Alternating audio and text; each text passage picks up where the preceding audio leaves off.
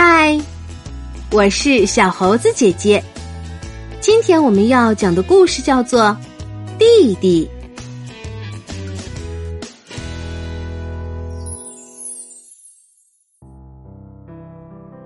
弟弟是一种神奇的生物。你躺在床上的时候，它会爬过去依偎着你。如果你挠它肉嘟嘟的脖子，想让它大笑，他会哼哼唧唧，或者说其他的什么话。但是要照顾他们，真的是件累人的事情。特别是在人群密集的沙滩上的时候，你可能更想去见个沙堡。而不是没完没了的把你弟弟从海水中一遍一遍捞出来。安娜的弟弟马克思很害怕大海，但是他还是愿意往海里面爬，经常爬得很远。如果海面很平静的话，他会大声在海边唱歌；但如果有波浪冲过来的话，他会骂着什么，拿石头往海里面扔。他甚至。会跑去跟大海打赌，如果被拍回了温暖的沙子上面，他会气喘吁吁的说：“啊啊，我赢啦！我是冠军！你这个可恶的大海！”这简直是胡说八道。八岁的安娜觉得这很有趣，她游泳已经能游得很好了。我也能游泳。安娜如果拉着马克思趟水的话，马克思马上就会这样说。只可惜他当然不能。但是安娜把这话说出来了：“你可不能游泳。”马克思听到姐姐的话，愤怒的甩开了安娜的手，自己继续往前走。安娜非常担心，怕他会摔倒或者呛到。这样的情况。每天至少发生一次。尽管安娜总是很快道歉，但是马克思每次都表现的像一千个魔鬼在怒吼一样。这时，妈妈会把盖在脸上的毛巾揭开，喊道：“安娜，你最好更用心点照顾你的弟弟。”但是，对于一个这么爱生气，并且认为自己比大海还要强大的弟弟来说，这怎么能实现呢？一天，妈妈享受着她的日光浴，而安娜和马克思则一直在建沙堡。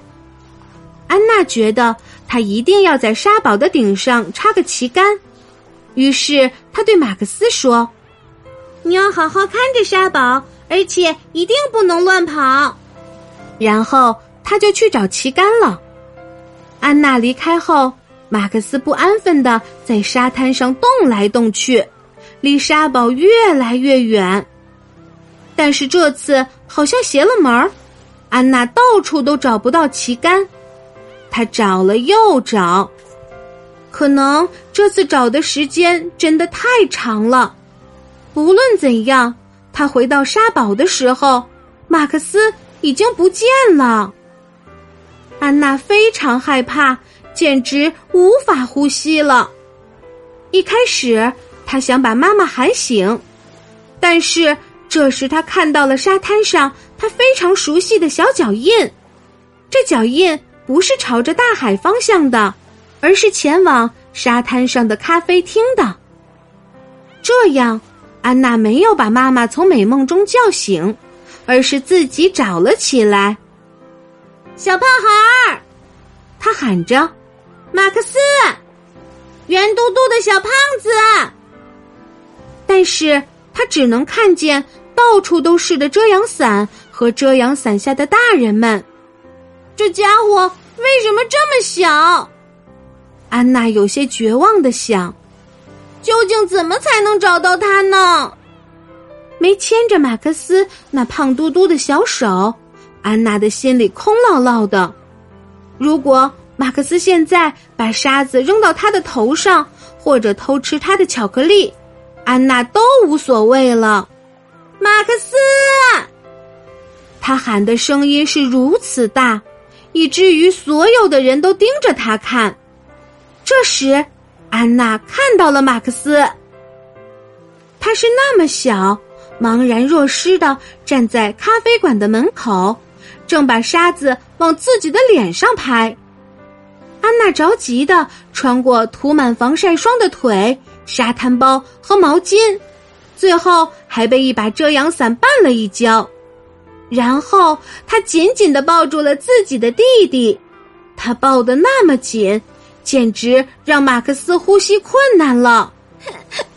我自己根本买不了冰激凌。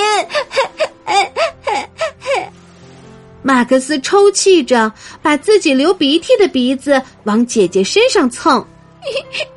我没办法给售货员钱。然后他给安娜看了自己手里的硬币，这些钱肯定是买不了冰淇淋的。马克思，安娜显得尽量严肃。你以后可绝对不能就这么自己跑了。如果你被坏人抓走了，或者被车压到了，怎么办？马克思愧疚的看着他。我已经长大了，他小声说着，用手指擦了擦鼻子。安娜又一次抱住了他，说：“来，马克思，现在我们回到妈妈那里去，你去问他。”能不能给我们买冰淇淋？明白了没有？你也可以问。马克思大方的说：“不不，还是你问。因为对于弟弟来说，那是很容易成功的。爸爸妈妈总是难以拒绝小孩子的要求。”亲爱的小朋友，故事中的安娜发现弟弟不见了以后，她做了什么？安娜知道，妈妈如果发现弟弟不见了，一定会着急。于是她自己去寻找弟弟。幸运的是，弟弟并没有走远，安娜很快就找到他了。虽然安娜和弟弟是幸运的，但是这样的做法，小猴子姐姐并不提倡。如果遇到类似的情况时，小孩子的力量是有限的，所以一定要请大人来帮忙。千万不要因为害怕被批评而不敢说，这样反而容易酿成更大的祸事。好啦，今天的故事就是这些内容。喜欢小猴子姐姐讲的故事，就给我留言吧。也欢迎你把今天的故事分享给你的好朋友们。关注小猴子讲故事，收听更多精彩内容。我们明天再见。